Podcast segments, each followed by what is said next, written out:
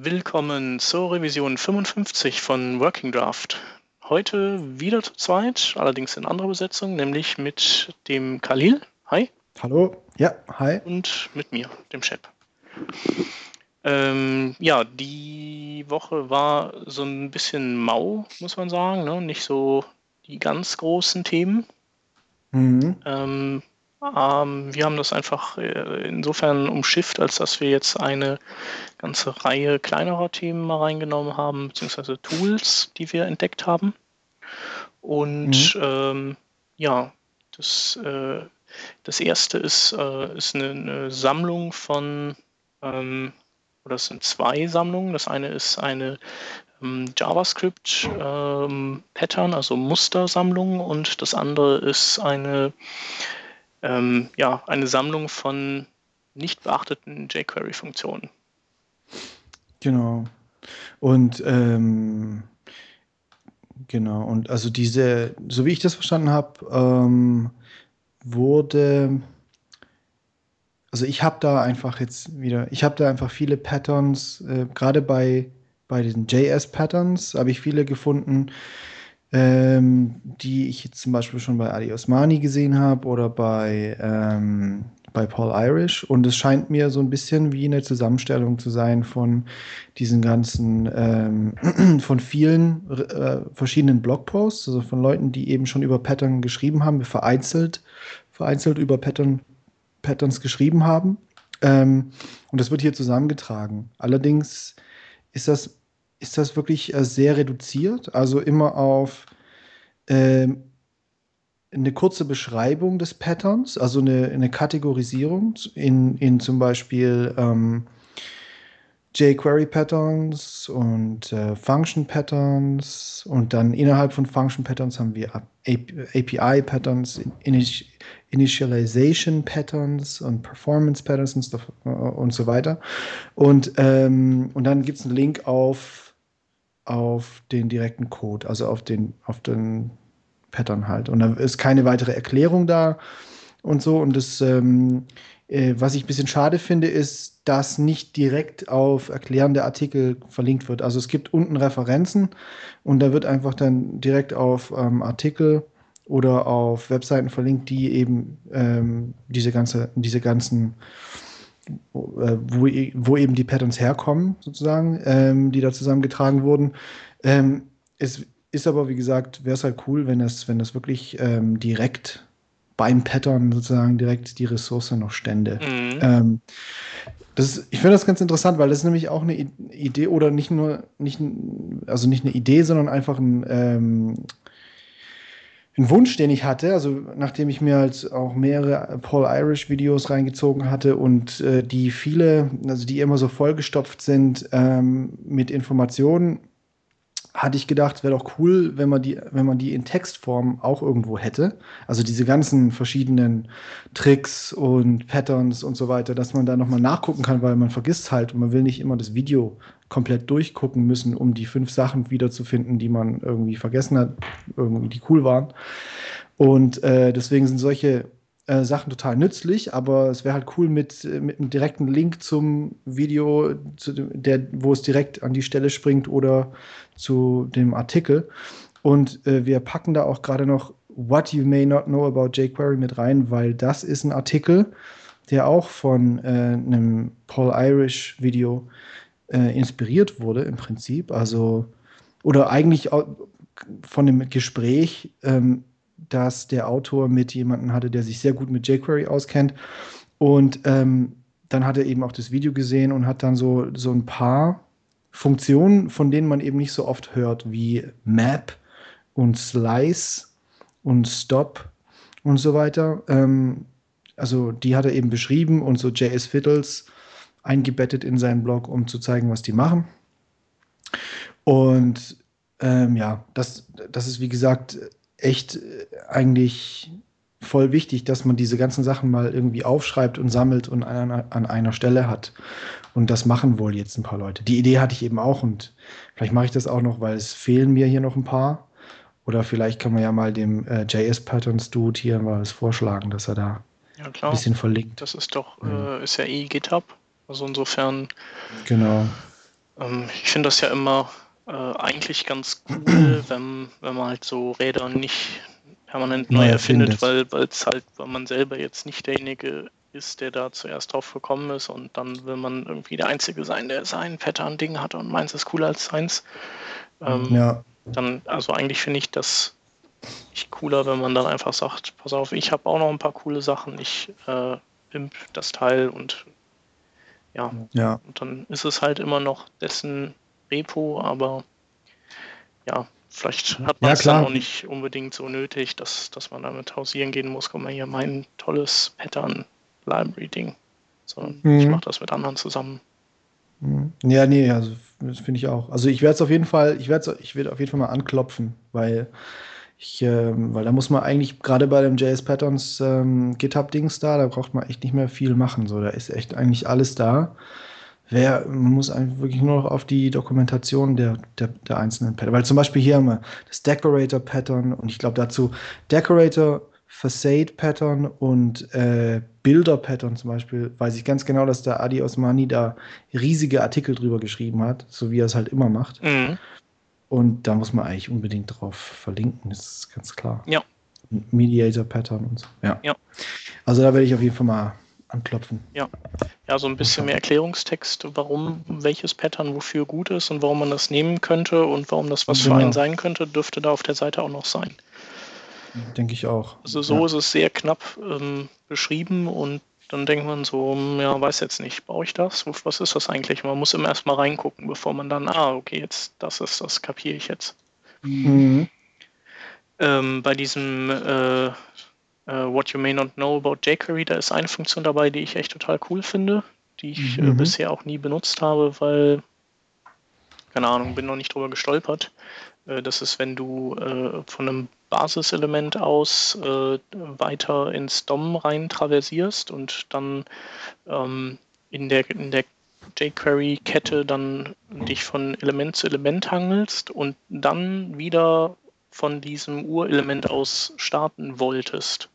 Mhm. Dann, äh, dann musstest du halt immer quasi, dann, dann musstest du das entweder eine Variable cachen, wenn du nicht Performance verlieren wolltest und dann eine zweite Zeile aufmachen und dann wieder loslegen von diesem Objekt, aber du konntest oder du konntest äh, ohne die Funktion, die ich jetzt gleich habe, konntest du nicht wieder an den Anfang zurückkehren. Und mit End kannst du das machen. Also dann sagst du, ähm, jetzt alles, was nach diesem Start-Element äh, kam in der jQuery Chain, soll jetzt quasi als abgeschlossen gelten springen wieder zurück, wie, wie bei einer Schreibmaschine in die neue Zeile und fangen wieder von vorne an.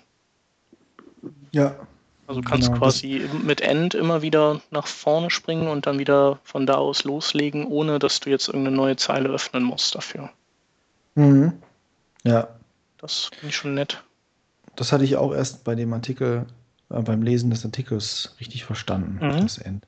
Das ist echt nützlich. Ich fand, also Stopp kannte ich zum Beispiel schon länger, ähm, aber hab ich eine, da habe ich eine Weile gebraucht, um das zu finden. Weil das hatte ich irgendwann. Weißt du, was Stopp macht? Also ich habe immer, ähm, ich, ich, ich habe immer, glaube ich, ähm, Clear Q nur benutzt. Das gibt es doch auch, ah, glaube ich, oder? Das geht auch, ja. Mhm. Genau. Wobei äh, Stopp macht ja zwei Sachen. Also das macht eben auch dieses Clear Q, wenn du willst. Und ähm, also was erstmal was Stopp macht, ist, dass wenn du eine Animation ähm, auf Hover zum Beispiel ähm, triggerst über jQuery und ähm, dann zweimal über dieses Element hoverst und dann, dann wird eben diese Animation gequeued und zweimal ausgeführt. Und das ist nicht unbedingt das, was man möchte. Also dann wird ja, weil die halt, weil dann quasi die nicht mehr gekoppelt an den an dieses Hover-Ereignis direkt ausgeführt wird bei dem genau. zweiten Mal, sondern dann das, das zweite Hover-Ereignis löst dann erstmal keine Veränderung aus, also weil es dann noch gerade am Animieren ist und dann so seinen Weg erstmal fortsetzt. Und dann, genau. wenn deine Maus schon längst wieder ganz woanders ist, dann merkt das Element, ah, ich habe noch eine zweite Animation, die muss jetzt ganz schön abspielen. Genau, und dann kannst du eben Stopp vor dieses, äh, vor dein ähm, Animationsbefehl kannst du eben noch äh, Stopp dran dranhängen und äh, per Default hat es eben äh, False False drin als Parameter. Und ähm, das, das erste ist on Cue äh, oder DQ. DQ ist das, glaube ich, auch. Genau. Genau. Und ähm, das, das ist quasi erstmal dieser Stack, wo, wo irgendwie die ganzen genau. eingereihten zukünftigen Animationen drin liegen. Ja, also ClearQ und das andere ist äh, Finish Animation sofort. Ja. ja. Das heißt, dass wenn du, wenn du beide True setzt, dann wird, ähm, alles, an, wird alles geklärt, also die, der Queue wird geklärt und die Animation, die er gerade am Machen war, mhm. ähm, wird, äh, wird halt sofort zum Ende ja. Äh, wird halt sofort vervollständigt, äh, ohne irgendwie, dass da jetzt eben die, Tran die Transition irgendwie drin ist. Ich glaube, ich habe auch Und, schon mal das, oder ich habe das Stop schon mal benutzt. Jedenfalls so, wenn du Menüs hast, die auffahren oder so und du, du eierst mit der Maus über den ersten, also du, du willst irgendwie zum dritten und du streichst dabei den ersten Menüpunkt und den zweiten und dann fangen die ja, aus genau. auszufahren und du hast aber bei jedem drüber, bei jeder Berührung von einem Menüpunkt sagst du auch automatisch, dass die anderen wenn sie ausgefahren sind, auch wieder einfahren sollen. Und mit so einem Stop kannst du halt dann den anderen direkt sagen, so, ihr braucht gar nicht mehr weiter ausfahren, weil ihr seid gar nicht das Ziel dieser Mausbewegung und kannst sie direkt wieder abwürgen und, und zurückfahren lassen. Ja, genau. Ja. Also die, die, die bewegen sie, die, die Animation wird eben sofort äh, vervollständigt und dann ähm, hast du eben nicht diesen Effekt, der Zeitverzögerung sozusagen. Also auch eine sehr, sehr nützliche Funktion, die man eigentlich immer wieder braucht, finde ich. Ja. Ja. Genau. Ähm, als nächstes haben wir auf der Liste Sublime Text 2. Das ist dieser Editor, über den auch der Dirk Jesse neulich geschrieben hat. Mhm. Und der befindet sich jetzt in, also da wurde jetzt eine neue Beta released. Und ähm, der Editor ist eben, den benutze ich jetzt auch schon seit einer Weile.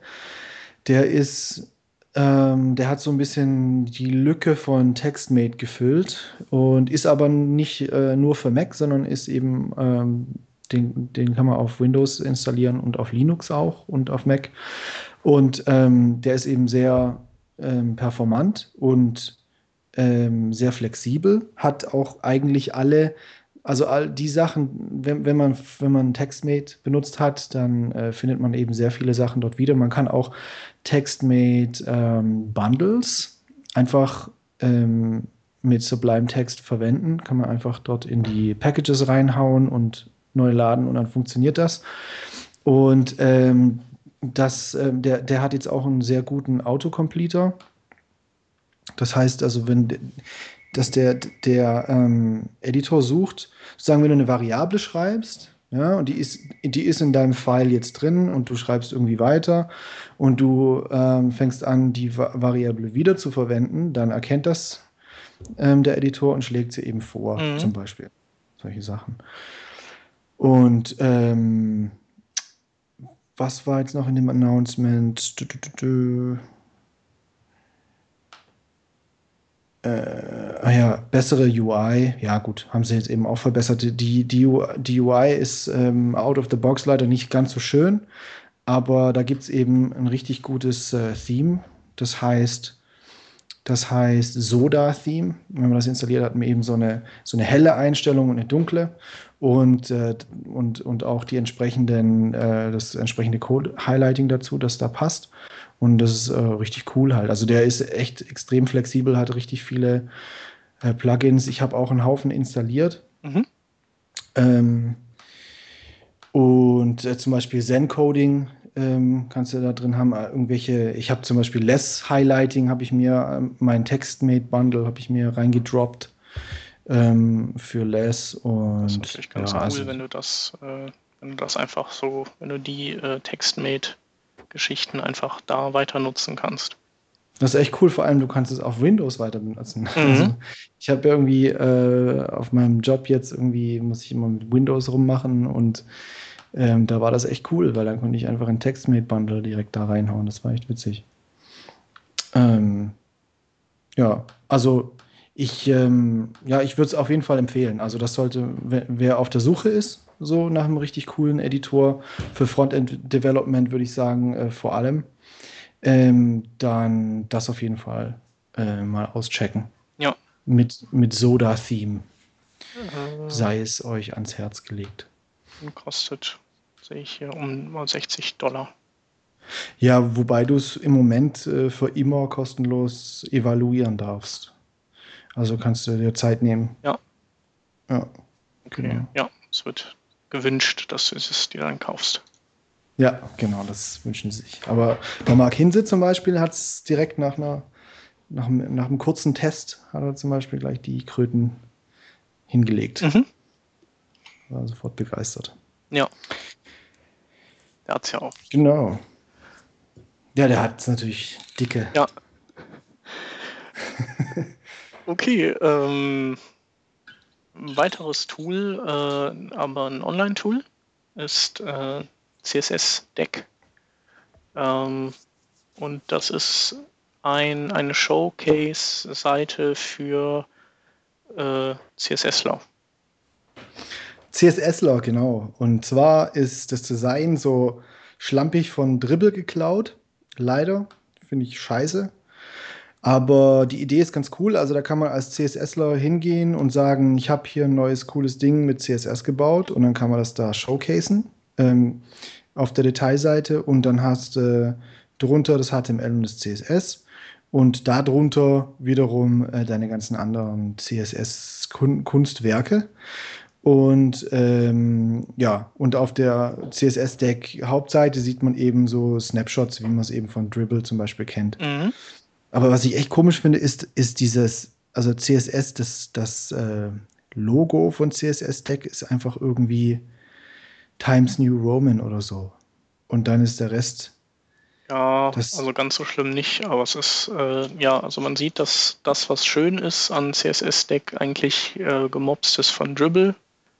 Ja, und da, genau. wo das Mopsen dann zu weit gegangen ist, da hat man dann einfach äh, ja, eine, irgendeine lustige Serifen-Board-Schriftart äh, das geht genommen. Halt nicht. Und ja, weiß nicht, also für eine CSS-Showcase-Seite ist das natürlich schon, schon irgendwie wild.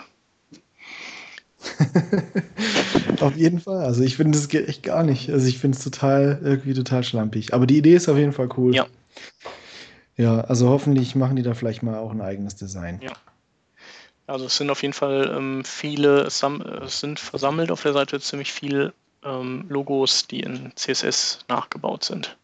Aber mhm. auch so irgendwelche Skins für Buttons und so, das, das sehe ich so als, das sind so die zwei vorwiegenden Geschichten, die ich da so sehe. Mhm. Ja. Ist halt die Frage dann, ähm, ja, äh, stimmt eigentlich. Und da ist auch noch die Frage, ob das wirklich so viel so, so interessant ist. Also, weil so Logos in CSS nachgebaut finde ich eigentlich total langweilig. Weil es ist dann einfach nur so ein Haufen Diffs aneinander geklatscht und mhm. ähm, irgendwie ja, hunderte von Zeilen CSS, die dann irgendwie das Ding, die Diffs so hinbiegen, dass das irgendwie passt. Aber das macht semantisch ja irgendwie, äh, bringt es nichts mhm. gegenüber einem Bild. Und äh, das, ist, ist einfach nur viel Arbeit. Also, ja, aber ich glaube, das ist dann auch wieder legitim bei einem CSS-Showcase, weil man ja einfach so zeigen will, also wenn ich wollte, kann ich mit CSS alles machen. Ob ich das dann tun muss, ist die Frage, aber mhm. du, du, kannst, du zeigst eben vielleicht, dass, ähm, ja, dass du mehr kannst als nur ein paar runde Ecken machen oder so. Ja, also ich finde zum Beispiel, da gibt es zum Beispiel so einen Button, der mit, mit Gradients gebaut ist und so. Ähm, das finde ich schon interessanter dann, weil dann hast du eben, du hast da relativ komplexen CSS-Code mhm. ähm, und, und machst, malst dadurch irgendwie ein Bild im Prinzip und ähm, hast aber dann nur so einen Link im HTML. Ja. Das finde ich irgendwie interessanter. Ja. Und da machst du, da zeigst du ja auch viel. Ähm, das ist halt realistischer, also wirklich auch äh, einsetzbar in der, in, der, in der realen Welt. Ich finde halt diese Logos oder Logi oder was da die Mehrzahl ist, äh, nicht wirklich einsetzbar. Also ich sehe da keinen, ich nee, sehe, sehe kein, nicht, nee. ja, also sehe keinen Grund, die irgendwie bei mir äh, irgendwie einzubauen jetzt ja. irgendwie auf eine Webseite oder so. Das. Ja. Naja, so ist das halt bei den Showcases. da wandert der ja, Blick dann klar. hin, denkt man sich, oh krass, ey, das ist doch nicht ja. echt nur mit CSS gemacht. Und dann klickt man das an, klickt man das an und dann boah, ey, super, ey, cool, der Typ ist super, den buche ich jetzt. Ja. Buttons ja, aber. genau. genau. Genau, da ist übrigens auch noch so ein Play-Knopf und dann kannst du, äh, hast du im Prinzip das gleiche wie JS Fiddle. Also du hast dann so ein HTML-Teil, ein CSS-Teil, ein JavaScript-Teil und rechts so eine, eine Render-Vorschau und kannst dann ähm, ja, deine, äh, weiß ich nicht, deine Konstrukte bauen und testen und machen und das Ganze dann eben speichern und dann hast du das in deinem Showcase drin, wenn du möchtest. Mhm, mhm, mhm. Genau. Aber wie gesagt, ein besseres Design muss her. Ja, genau. Apropos besseres Design, bei Smashing Magazine hat sich da was getan. Mhm. Ähm, das habe ich so, das habe ich, äh, das ist wohl schon länger. Ich weiß es nicht. Ich habe einen Tweet gesehen von der Lea Veru, die hat irgendwie gemeint, sie wäre schon spät dran und der Tweet war von gestern oder so. Mhm. Ähm, ja, es ist ja. so seit, also ich würde sagen, seit fünf, sechs Tagen haben die das neue Design jetzt draußen. Mhm. Ähm, okay. Ja, also im Großen und Ganzen scheint es äh, ganz gut anzukommen bei den Leuten. Äh, ja, ähm, ich ja, ich finde es okay, aber ich finde es jetzt auch nicht so, also mich, mich macht's, mich haut's nicht total aus den Socken irgendwie. Mhm. Ähm, ich ja auch nicht so sehr, ne? Ja, also ich, also ich, ich finde es ich find's interessant, weil ähm, ich finde, man merkt voll, dass es mit nach diesem Mobile First ähm, Prinzip gebaut wurde. Ich weiß nicht, ob du das kennst, das Mobile First Prinzip. Äh, da gibt es ja dieses Buch, das da neulich erst rauskam äh, und da, da geht es um, ähm, da geht es darum, dass man im Prinzip die Seite immer zuerst mobil konzipiert, auf das äh, Wesentliche reduziert. Ja, also halt, gut, hier geht es darum, irgendwie Artikel, Überschrift, Text, Read More und, und das war's im Prinzip. Und dann, ähm, wenn man und dass man das als Basis nimmt für die PC-Version, ne, für die große Seite dann und dann wirklich auch spärlich äh, Sachen dann hinzufügt, sozusagen, aber dass immer noch der Star irgendwie so dieser Kern ist, mhm. ja, von, von, von dem, was mobil zur Verfügung steht, weil das ja. eben das Wichtigste ist. Ja, das heißt, glaube ich, und, auch Content Out äh, Design, also quasi nicht, nicht Inside Out, sondern so Content Out. Du, mhm. baust den und also den, den hast du so als Zentrum und dann genau. äh, setzt du so die, baust du dann Bausteine dran, bis es dann irgendwann ganz doll und wow ist auf einem fetten 24 Zöller und auf einem kleinen Handy ja. ist es dann halt ähm, total reduziert. Genau, und, und was, warum ich das sage, ist, dass, warum man das merkt, ist, ist, dass, ähm, äh, ist, weil ich habe das Gefühl, weil ich finde, dass diese Seite auf der mobilen oder die mobile Version der Seite besser aussieht als die große Version. Und die große Version irgendwie ähm, einfach aussieht, als hätte man die mobile genommen und halt Zeug nebendran geklatscht und alles so ein bisschen hochgezogen. Mhm. Und woll man wollte irgendwie einfach, ja, dass alles sich so an, anpasst irgendwie. Aber teilweise sind, sind so die Abstände ähm, nicht ja, ich glaube, die sind einfach nicht harmonisch. Ich weiß nicht, wie ich das anders ausdrücken kann, aber irgendwie ja. ist es mehr funktional und äh, wie gesagt, kommt es mir vor, wie halt hauptsächlich auf mobil ähm, äh, ja, optimiert. Und mobil finde ich sie auch wirklich cool, ja. Also finde ich auch echt cool, wie die, wie die Seite aussieht dann. Mhm. Und ähm, aber auf dem Rechner dann so ist so ein bisschen, ha ja, bla, eher funktional so. Ja. Ähm, ja, also ich glaube, dieser Eindruck, den du hast, der kommt, ähm, kommt daher, dass äh, die Seite, also was hast du für einen Bildschirm? Oder auf welchem Bildschirm hast du es dir vorwiegend angeguckt? Auf wie würdest du den, also was ist, hat der für Eckdaten? 15 Zoll, 15 Zoll, okay. also 1400 breit. Okay, ja. Und so ein 16 zu 10er oder 16 zu 9er Bildschirm auch dann wahrscheinlich, ne? Gibt es ja, glaube ich, gar nichts nee, anderes. Nicht ganz. Nee, ist nicht ganz 16 zu 9. Ist halt ein MacBook Pro, okay. auf dem ich es jetzt anschaue. Ähm, ja, also ich, äh, das Ding ist, dass die äh, halt versuchen, jeden Bildschirm so optimal wie möglich auszunutzen und das führt halt dazu, dass das Teil irgendwie furchtbar in die Breite baut, wenn du so einen großen Bildschirm hast und, und auch die, die Texte laufen zu lang meines, meines Erachtens nach. Mhm. Und ähm, was aber nicht mit skaliert äh, nach oben, das sind dann die, äh, die Bilder. Ja, das ist auch komisch. Das, das finde ich komisch, dass die, die haben da so ein Mittel, so eine Mittelgröße irgendwie gewählt. Genau, das ist wahrscheinlich ähm, historisch bedingt. Wahrscheinlich ähm, war das bei der alten Seite eben die ideale Größe für die Bilder. Mhm, das kann natürlich war sein. für 1024 angelegt mit, mit der Marginalspalte, wo vielleicht dann noch Werbung reinpasst und so. Und dann mhm. war das halt. Passend. Ah, richtig, ja. Mhm. Ähm, ja. ja. Wobei hier wirklich angebracht gewesen wäre, einfach äh, eine responsive-Version, äh, eine responsive, res, responsive Lösung zu finden für die Bilder. Ja. Also, dass die eben entsprechend groß und klein ausgeliefert werden. Also, gerade bei dem Magazin, weiß nicht, wäre das schon ja. angebracht. Finde ich auch. Und äh, die, die Schriftgröße hätte man hier und da ein bisschen anheben können. Vor allem finde ich, ist, ist die Seite auch teilweise ein bisschen kontrastarm. Also mhm, finde ich auch. Ja, das ist eben. Ja, auf dem Desktop finde ich, find ich das auch, ja. Also ich habe gedacht, vielleicht hat es mit meinem Bildschirm zu tun, aber das ist einfach ähm, so, die, so die Trenner sind nicht wirklich sichtbar oder.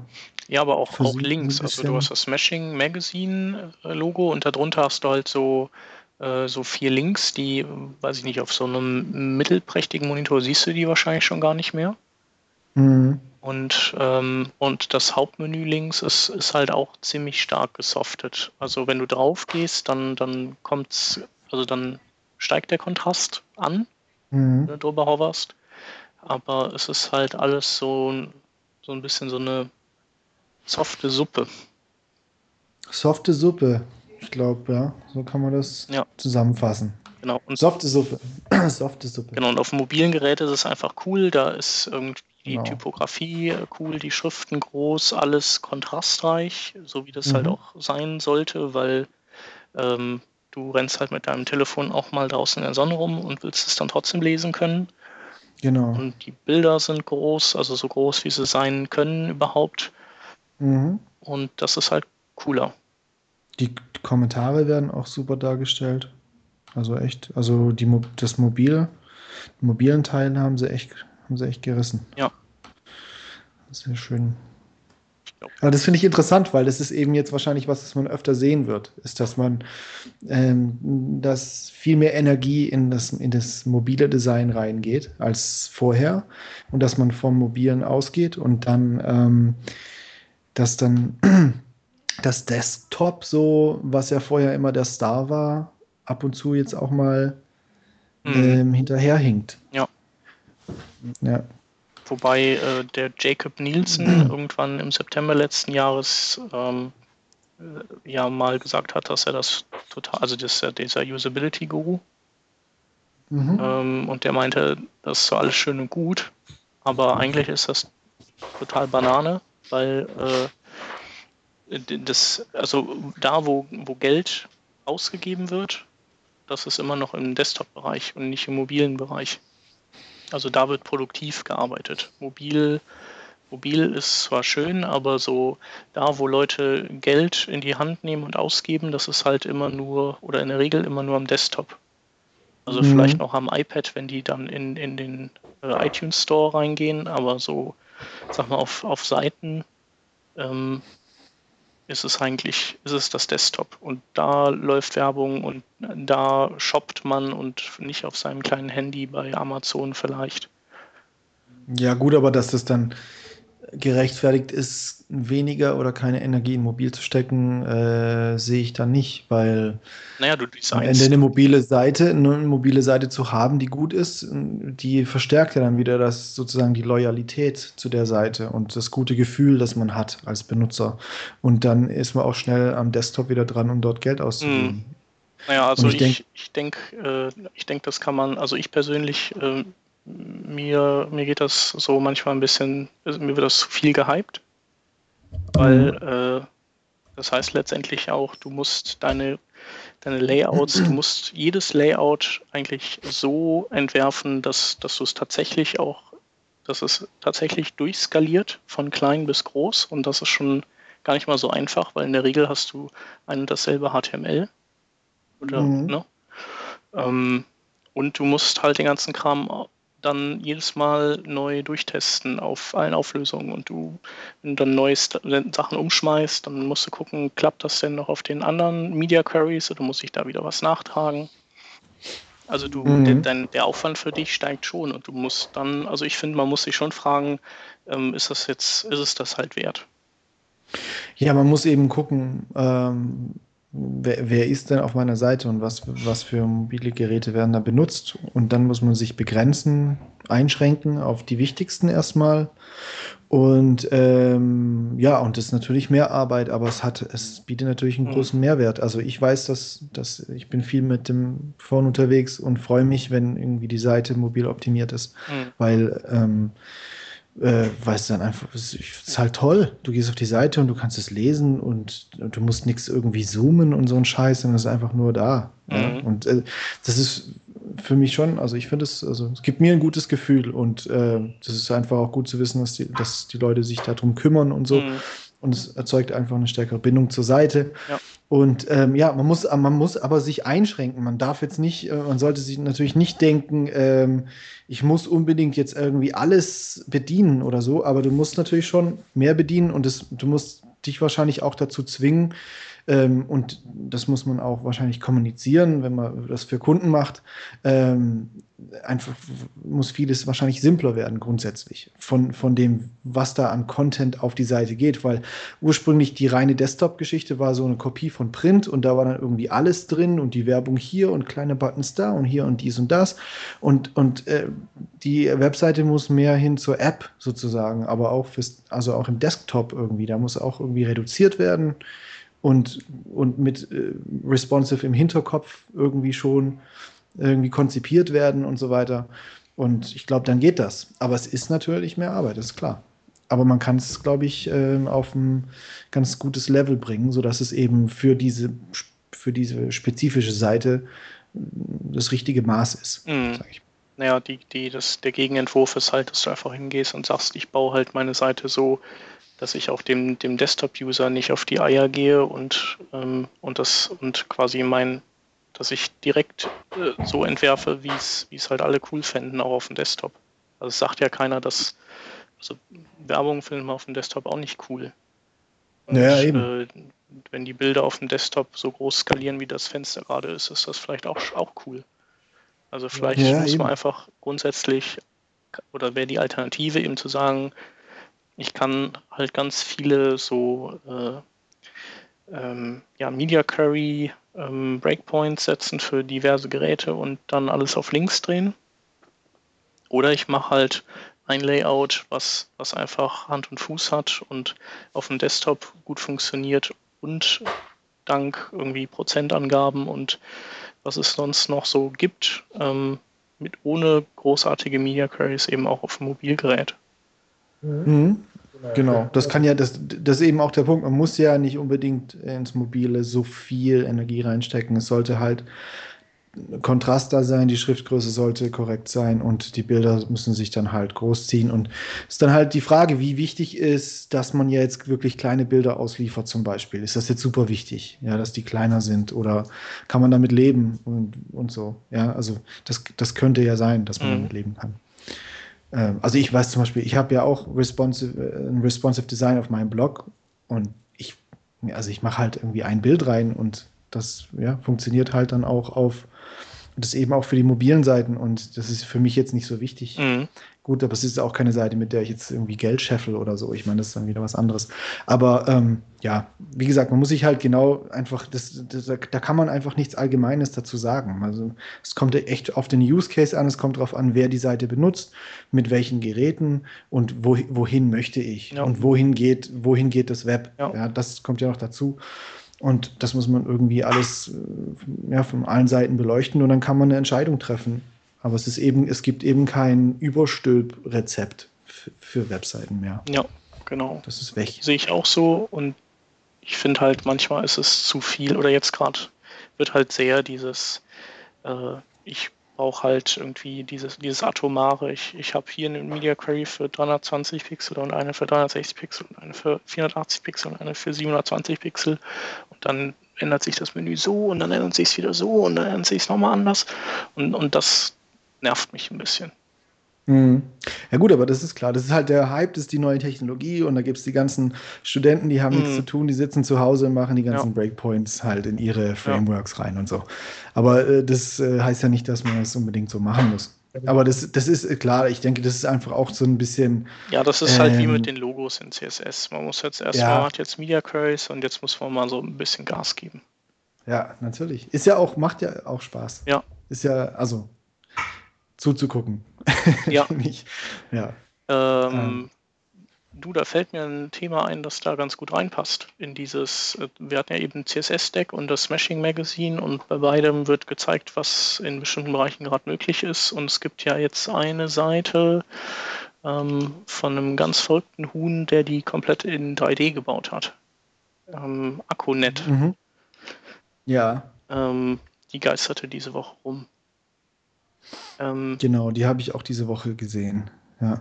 Und ähm, ja, die Seite ist ganz cool, wenn man sich die anguckt, weil äh, die startet erstmal mit einer Header-Grafik, die so aus verschiedenen, keine Ahnung, so Tron-mäßigen ähm, Spuren besteht, die so perspektivisch im Raum sind. Und wenn man dann äh, scrollt auf der Seite, dann setzt sich auf einmal alles in Bewegung. Ja, vor allem sieht man ja, man sieht den ersten Post oder, oder was, auf der Startseite sieht man eben die Bilder, die irgendwie da unten äh, sind, unter diesem Header. Und die sind ja auch 3D-mäßig äh, genau. schräg in den Raum reingelegt irgendwie. Und man denkt sich erst so, hä, wie soll ich denn das lesen ja. und so? Und dann fängt man an zu scrollen und dann wird plötzlich alles zweidimensional und es gibt dann auch so ein bisschen Parallax-Scrolling und so. Ja. Ja, also echt abgefahren, auf jeden Fall. Genau, und der hat auch darüber geblockt, wie er das gemacht hat. Ähm, und der hat sich halt echt den Hintern aufgerissen dafür. das glaube ich, ja. Und zwar ähm, hat er erstmal angefangen rumzuspielen mit CSS 3D Transforms und das fand er auch cool. Äh, hat dann also aber gedacht, ja, hm, Kacke, das kann ich in anderen Browsern nicht verwenden. Was mache ich dann? Mhm. Ja, dann nehme ich eine 3D-Engine, die äh, und dann nehme ich 3GS. Das hatten wir schon mal ganz am Anfang. Das ist ja so die vielleicht die ausgereifteste 3D-Engine, die es so gibt momentan. Außer, mhm. ja, vielleicht gibt es noch ein paar kommerzielle, so wie äh, Copperlicht oder sowas, aber äh, 3GS ist für, für uns Webworker vielleicht die, ähm, die Library der Wahl. Und das ist ein, äh, also das ist ein 3D-Engine, die kann, ähm, die nutzt WebGL, wenn das da ist. Äh, wenn kein WebGL da ist, dann rendert die auf eine 2D-Canvas. Und mhm. wenn äh, eine 2D-Canvas nicht vorhanden ist, dann oder, oder alternativ, man kann das auch selber manuell einstellen, dann nimmt es SVG als äh, mhm. Render-Target. Mhm. Und äh, damit hatte er eben dann äh, so alle möglichen Browser abgedeckt, ähm, zumindest die modernen. Hat sich aber gedacht, ja, in dieses CSS 3D, das lief irgendwie auf iOS und macOS so schön flüssig, das will ich irgendwie weiterhaben und hat dann ein eigenes Render-Target in 3GS reingepatcht, ähm, das dann eben als viertes Render-Target äh, CSS 3D ermöglicht. Zwar nur für einfache, ah. flächige Objekte. Also da mhm. kannst du jetzt nicht hingehen und irgendwas Texturiertes nehmen und das in äh, CSS 3D rendern, aber eben so Flächen so und Spuren, wie er das hat, dafür reichte das dann. Und ähm, dann hat er sich gedacht, ja, okay, jetzt habe ich das, aber ähm, so meine Seite zu bauen per Hand, äh, das ist irgendwie so die Koordinaten von Objekten einzugeben, ist mir ein bisschen zu heavy. Äh, dann mache ich das anders, dann baue ich mir halt einen eigenen 3D-Editor, mit dem ich meine 3D-Welt für meine Seite bauen kann. Und den hat er auch, ja, ja, der Typ ist echt total Banane. und den hat er auch dann äh, eingebettet in seinen Blogpost hier und äh, ja. da kannst du dann in 3D drin dich bewegen und er hat auch seine ganze Farbpalette dann da drin, also hat er so bestimmte ähm, Farben und ähm, ja, Farbhelligkeitsstufen äh, davon, ähm, die so vielleicht seine, seine ähm, visuelle Identity ausmachen und das hat er dann alles im Zugriff und du kannst dann mit Tasten Objekte ähm, editieren, verändern, verschieben, rotieren und, und eben auch einfärben dann. Und äh, ja, das Ganze, da hat er dann seine Seite mitgebaut und ähm, ich glaube, er hat dann 170 Objekte oder sowas am Ende gehabt auf der Seite. Und also echt krass, der Typ. Ja, das äh, müsste dich natürlich äh, ganz schön freuen jetzt, oder? Du bist doch 3D-Mann. Ja. Ursprünglich. Ja, also ich finde das schon cool. Also ich, ich momentan finde ich, fehlt es noch so ein bisschen an Autorenwerkzeugen. Also ich habe ja früher auch nicht, bin ja auch nicht in äh, OpenGL reingegangen und habe dann da selber meine 3D-Punkte programmiert im Raum, sondern habe halt auch Autorenwerkzeuge benutzt, weil sonst wirst du einfach bekloppt. Ähm, mhm. Und ähm, ja, ich, ich freue mich natürlich äh, über neue Werkzeuge und ähm, das ist auch noch relativ rudimentär hier und ja auch sehr zugeschnitten auf seine eigene Seite. Ähm, aber ich denke, sobald die Tools richtig gut sind und die großen Animationspakete vielleicht auch ähm, Exporter haben dafür, dann fängt es an, richtig spaßig zu werden.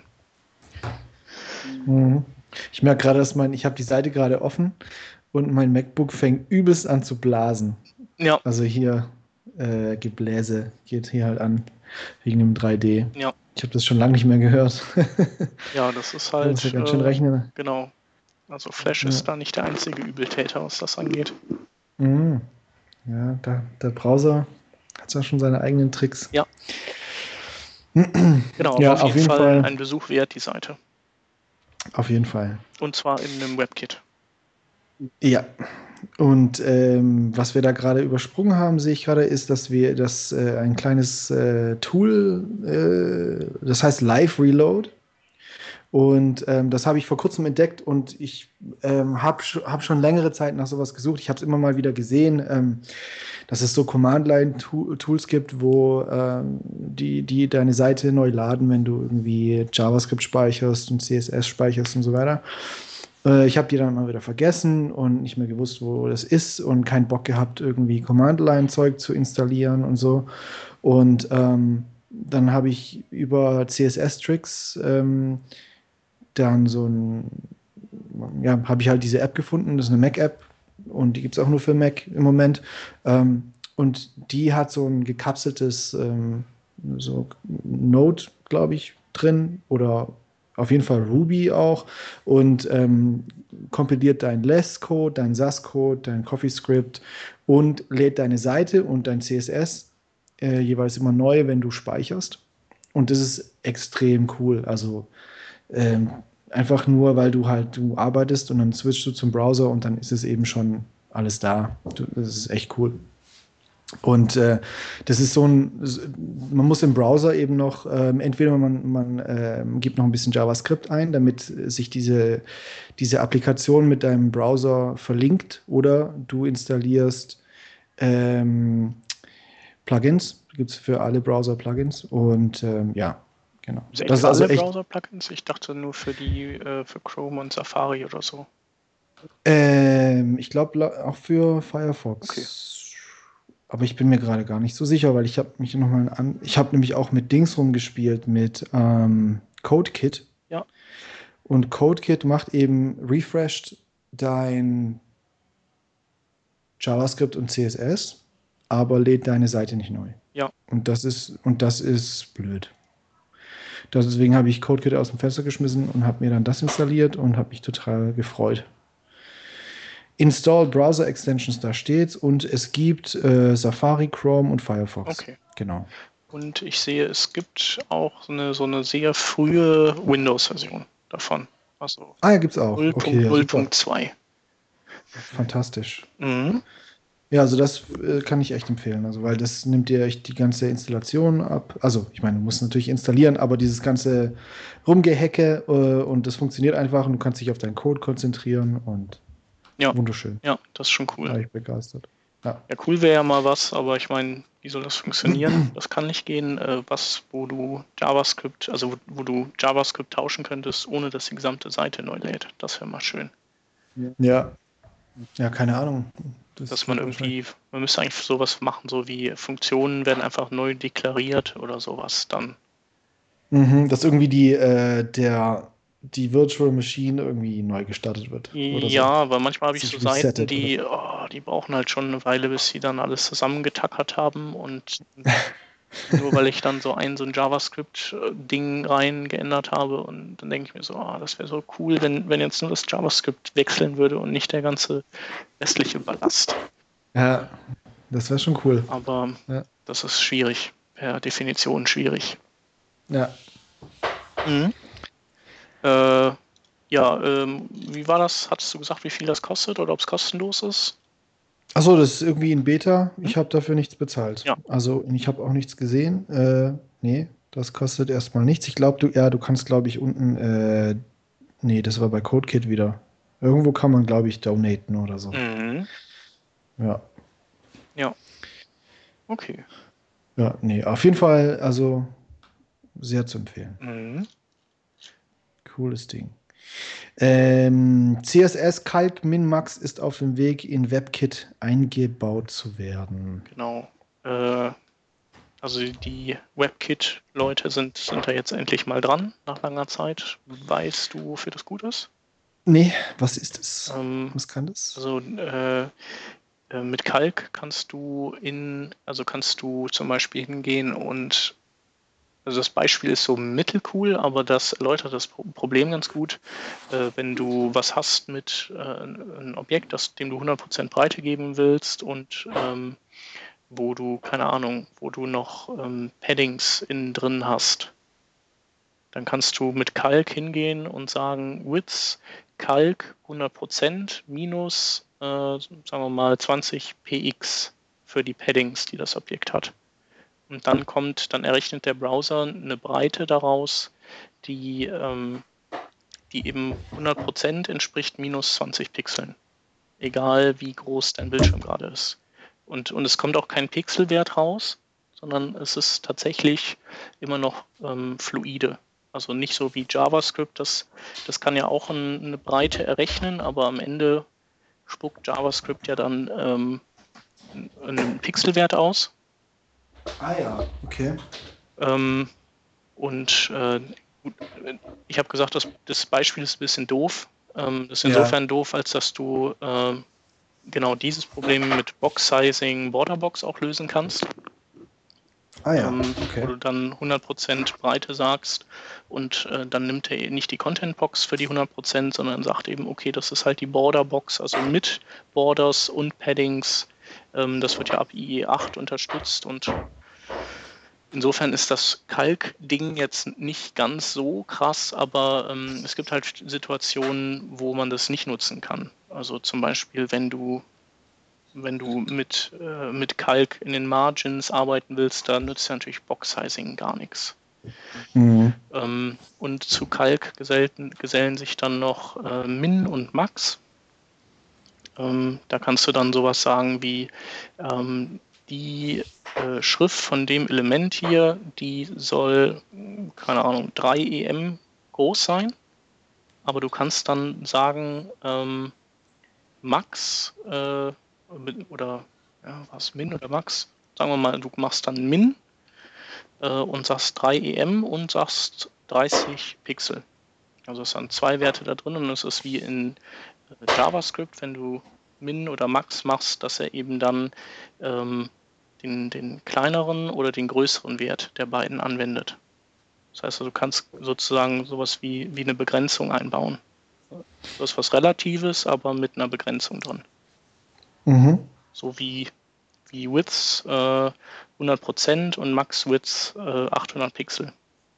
Nur mhm. auf Schriftarten zum Beispiel oder Schriftgrößen. Solche Dinge kannst du dann mit diesen äh, Kalkgeschichten machen. Und okay. für Farben kann man es wohl auch anwenden und so. Und äh, Firefox unterstützt es schon und äh, IE9 unterstützt es schon. Und WebKit hat das irgendwie lange nicht unterstützt. Und die sind halt jetzt dran. Die haben, die haben jetzt ihre erste Tests gebaut, also ein Testsuit und wollen endlich äh, gegen diese Testsuit dann programmieren und testen, bis es drin ist. Abgefahren. Ja, CSS wird jetzt auch langsam immer crazy. Also mhm. es wird wie so sein eigenes JavaScript. Ja. So das Browser-Skript. Auf jeden Fall. CSS. Wenn das so weitergeht, dann ist das nicht mehr die einfache Sprache. Nee, ach, ist jetzt schon ja, ordentlich schon, ja, komplex ja. geworden. Um, ähm, ja, vielleicht ist es ja irgendwann so, dass wir im Client gar kein JavaScript mehr haben, sondern nur noch bei Node.js serverseitig und dass wir dann alle kleinseitigen Sachen nur noch mit CSS abfeiern. Selbst Ajax-Calls. Ja, das glaube ich nicht. Nee, ich glaube ja. glaub eher, dass dann vielleicht JavaScript noch nativer wird ja. oder so. Und vielleicht äh, werden die auch mal verheiratet. Ja. Dann gibt es nur noch eine Sprache. Ach ja. In zehn Jahren oder so. Ja. Nee, ich glaube wohl eher nicht. Ja, weil du brauchst ja die ganze Skriptelei, brauchst ja, du ja. ja im Client. Nee, Kann, kannst, kannst ja nicht alles aufs Backend. Dann bist du ja wieder da, wo du vorher warst. Nee, nee, das macht auch überhaupt keinen Sinn, was ich gesagt habe. Du bist einfach nur parteiisch. Ich hatte einfach Lust, mal eine völlig wirre Theorie in den Raum zu werfen. okay. Ähm, sei, sei, dir gegönnt. Ja, ähm, im CSS-Bereich bei WebKit gibt es noch zu vermelden, äh, dass die auch ähm, bestimmte OpenType-Features jetzt ähm, freischalten werden. Also darüber haben wir in der letzten Revision gesprochen. Äh, unter anderem Ligaturen und Kerning. Und gibt es mhm. jetzt noch ein paar mehr, aber die kommen auf jeden Fall und das ist schon mal nett. Und ähm, ja, das letzte Ding, ähm, das jetzt äh, nicht WebKit ist, sondern Chrome, ist, dass du in äh, Chrome ähm, in der JavaScript Engine, äh, in dem V8, kannst du bestimmte JavaScript Harmony, also ähm, ES Next Features freischalten und mit denen rumspielen. Ähm, mhm. Das sind zum einen ähm, also das sind jetzt nicht furchtbar viele, aber es sind zum einen Proxys. Ähm, Proxys sind ein nützliches Werkzeug, um ähm, Zugriffe auf ähm, Eigenschaften von Objekten ähm, abzufangen und, mhm. äh, und die ähm, ja, beim Setzen oder Auslesen sozusagen ähm, zu generieren oder weiter zu verarbeiten. sicherlich nicht unpraktisch, wenn man, wenn, wenn, also für die Zukunft, wenn dann, wenn man Polyfills baut oder sowas. Also wenn man zum mhm. Beispiel, also wenn man die API von irgendwas nachbauen will, dass es halt eben in dem entsprechenden Browser nicht gibt, der aber Proxy unterstützt, dann äh, kann man sich das äh, mithilfe dieser Proxys alles nachbauen. Das ist dann wie so eine Fassade, die so tut, als wäre die das ähm, die echte API und, und im Hintergrund ähm, passiert dann allerlei Zeugs, so hm. Blackbox-mäßig. Ja, okay. Das, da steht äh, JavaScript Harmony Features. Sind dann auch die Module dabei? Also das, das ist dieses äh, AMD Harmony Zeug? Äh, nee, das, also das, das ist da noch nicht dabei. Äh, die Weak Maps sind noch mit dabei jetzt und ähm, ähm, Block-Scoped Bindings. Ähm, die lösen so ein Problem, wo man, wo man ab und zu so leichte Brain-Twister kriegt, äh, wenn du durch, sagen wir mal, du iterierst durch äh, HTML-Elemente durch und möchtest, äh, sagen wir mal, einen On-Click an die dranhängen, das ähm, als Parameter eine Nummer übergibt und bei jedem Element, das du durchiterierst, soll, soll diese Variable eben um 1 erhöht werden und also beim ersten Element soll 0 also als bei OnClick übergeben werden, beim zweiten 1 und so weiter. Dann äh, mhm. Hast du das Problem, dass die Funktion ja erst ausgeführt wird, wenn der User klickt und nicht, wenn du sie dranhängst. Und dadurch, mhm. wenn du das mit einer Variablen so äh, auf kürzesten Wege, wie du denken würdest, dass das funktioniert, löst, dann ist die Variable immer die Zahl von deiner, deiner Elemente, also wie, wo sie am Ende ah. angekommen ah. ist. Ne? Mhm. Äh, hat jeder mal wahrscheinlich so, ah ja, geht ja gar nicht. Ähm, und mit diesen, ähm, ähm, ja, diesem Block Scope Bindings kannst du das eben, oder wird das anders sein? Da kannst du dann eben dafür sorgen, dass die Variable den Wert hat in dem Moment, wo, wo diese Funktion dran gehängt wurde. Ja. Ja, also bisher musstest du das ja mit Closures lösen dann. Mhm. Ähm, genau. Und das letztendlich kann man jetzt hingehen und damit rumspielen und äh, die versprechen sich davon, dass sie Feedback bekommen. Also ähnlich wie das bei CSS mit diesen Vendor-Prefixes ist. Die sind ja eigentlich gedacht, dass Leute damit spielen und ähm, experimentieren und Feedback geben, sodass dann bis zum, zur finalen Spezifikation Fehler beseitigt werden können. Mhm. Ja, dann geht mal spielen. Ja. Alle. Ja, genau. Und ähm, ja, das waren unsere Hauptthemen. Das war die Themensammlung an kleineren Themen, die wir heute hatten. Und dann haben wir mhm. noch vier kleine, äh, keine Schaunotizen. Ähm, mhm. Und ja, die erste hast du ausgegraben. Achso, ja, äh, das ist hier wieder mal ein MVC-Vergleich, also äh, JavaScript-MVC-Vergleich, Artikel, ähm, der eventuell interessant ist, wegen äh, den Pros und Kontras, die da drin stehen.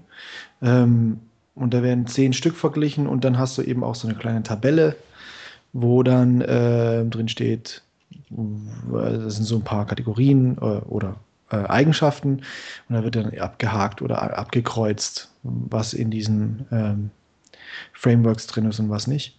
Ähm, genau, das ist alles, was ich dazu zu sagen habe im Moment. Muss ich selber auch noch lesen. Ja. Das nächste ist Pixloader, äh, PX Loader und zwar ist das ein, ein kleiner äh, Image Loader oder Ressourcenlader von der Firma, die neulich diese äh, dieses Cut the Rope, äh, Cut the Rope, genau, Cut the Rope als HTML5 programmiert hatte. Da gab es auch irgendwie so ein bisschen Kontroverse. Da haben sich wieder irgendwelche Schlaumeier beschwert, dass da Flash benutzt wurde. Dabei war das nur ein Fallback fürs Audio. Egal. Auf jeden Fall ähm, haben die JavaScript äh, Preloader geschrieben, der alles laden kann, Bilder, Audio und ähm, andere Ressourcen und ähm, ja, das eben scheint sehr praktisch zu sein. Das kann man, das benutzt eben auch, das verwendet eben auch dieses äh, Sound Manager 2, was eben diese, die für, für diesen Flash Fallback verantwortlich ist. Ähm, und ja, ist eine, ist eine schöne kleine Lib und da kann man sich auch äh, mit beteiligen. Ist eine schöne Seite, die, die ähm, mit, mit Beispielen und so weiter. Also ist auf jeden Fall zu empfehlen. Mhm. Genau, und der dritte Punkt, JQ Mobi, den hast du reingestellt. Genau, das ist jetzt gerade ganz frisch über den Äther gegangen. Ich habe es ja noch nicht ah. angeschaut, ist aber ein, äh, ein weiteres mit jQuery Mobile und ja, ich weiß nicht, JQ Touch ist ja abgemeldet, aber ähm, dann noch, ähm, wer ist hier das Sencha Touch, äh, mhm. konkurrierendes ähm, Framework, das ja wo, wo, wo es ein paar prominente Stimmen gibt, die jetzt schon sagen, ja, das finden wir echt cool und ähm, das, äh, wo im Blog auch ähm, was drüber steht, warum die jetzt auch meinen, noch ein mobiles Framework machen zu wollen und ähm, was jQuery Mobile vielleicht falsch macht. Und ähm, das wollen wir einfach nur mal verlinken und dann könnt ihr euch das mhm. angucken und vielleicht ist das cool und vielleicht auch nicht. Ich bin, ich bin da gerade drauf, das ist äh, ganz interessant, wenn man das mal, das scheint ähm, einiges flüssiger zu sein als jQuery Mobile. Ja, das muss ich mir unbedingt angucken. Ja. Da kommt nämlich gerade auch ein Projekt auf mich zu. Ah, okay. Und sowas. Mhm. Ja, und damit wären wir dann durch. Nee, ich habe noch was reingeschrieben und zwar Shop Talk Show. Shop Talk Show. Wir doch schon in der letzten Folge. Ach so, habt ihr nicht rausgeschmissen? Nee. Das wollte der Peter ja rausschmeißen. Der okay, Peter will mal alles rausschmeißen. Nee, schon. Genau, aber ich habe jetzt mal okay. äh, tatsächlich auch reingehört und muss sagen, ich fand es jetzt eher noch mau.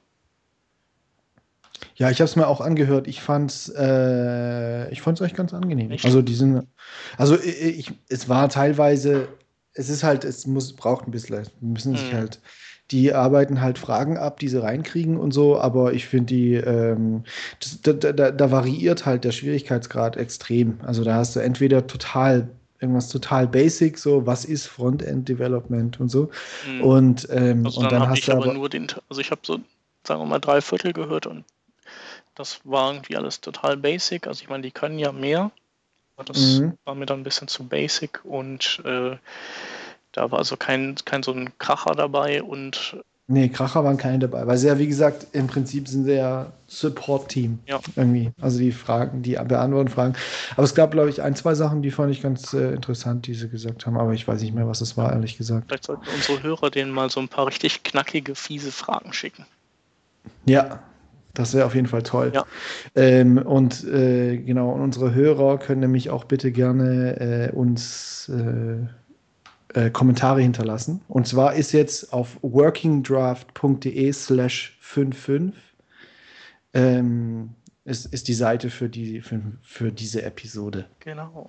Mit und da sollen bitte alle und Links und genau, keine da ist alles. und ganz vielen Kommentaren und einen tollen Flutter-Knopf natürlich auch noch.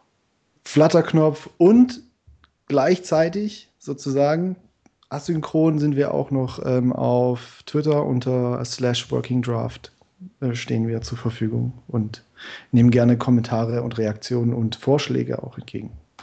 So ist es. Genau. Dann machen wir den Sack zu für heute. Gerne. Schön war's. Ich würde sagen, wir hören uns einfach nächste Woche wieder. Mhm. Und bis dahin wünschen wir euch was. Bis dann. Jo, ciao. Tschüss.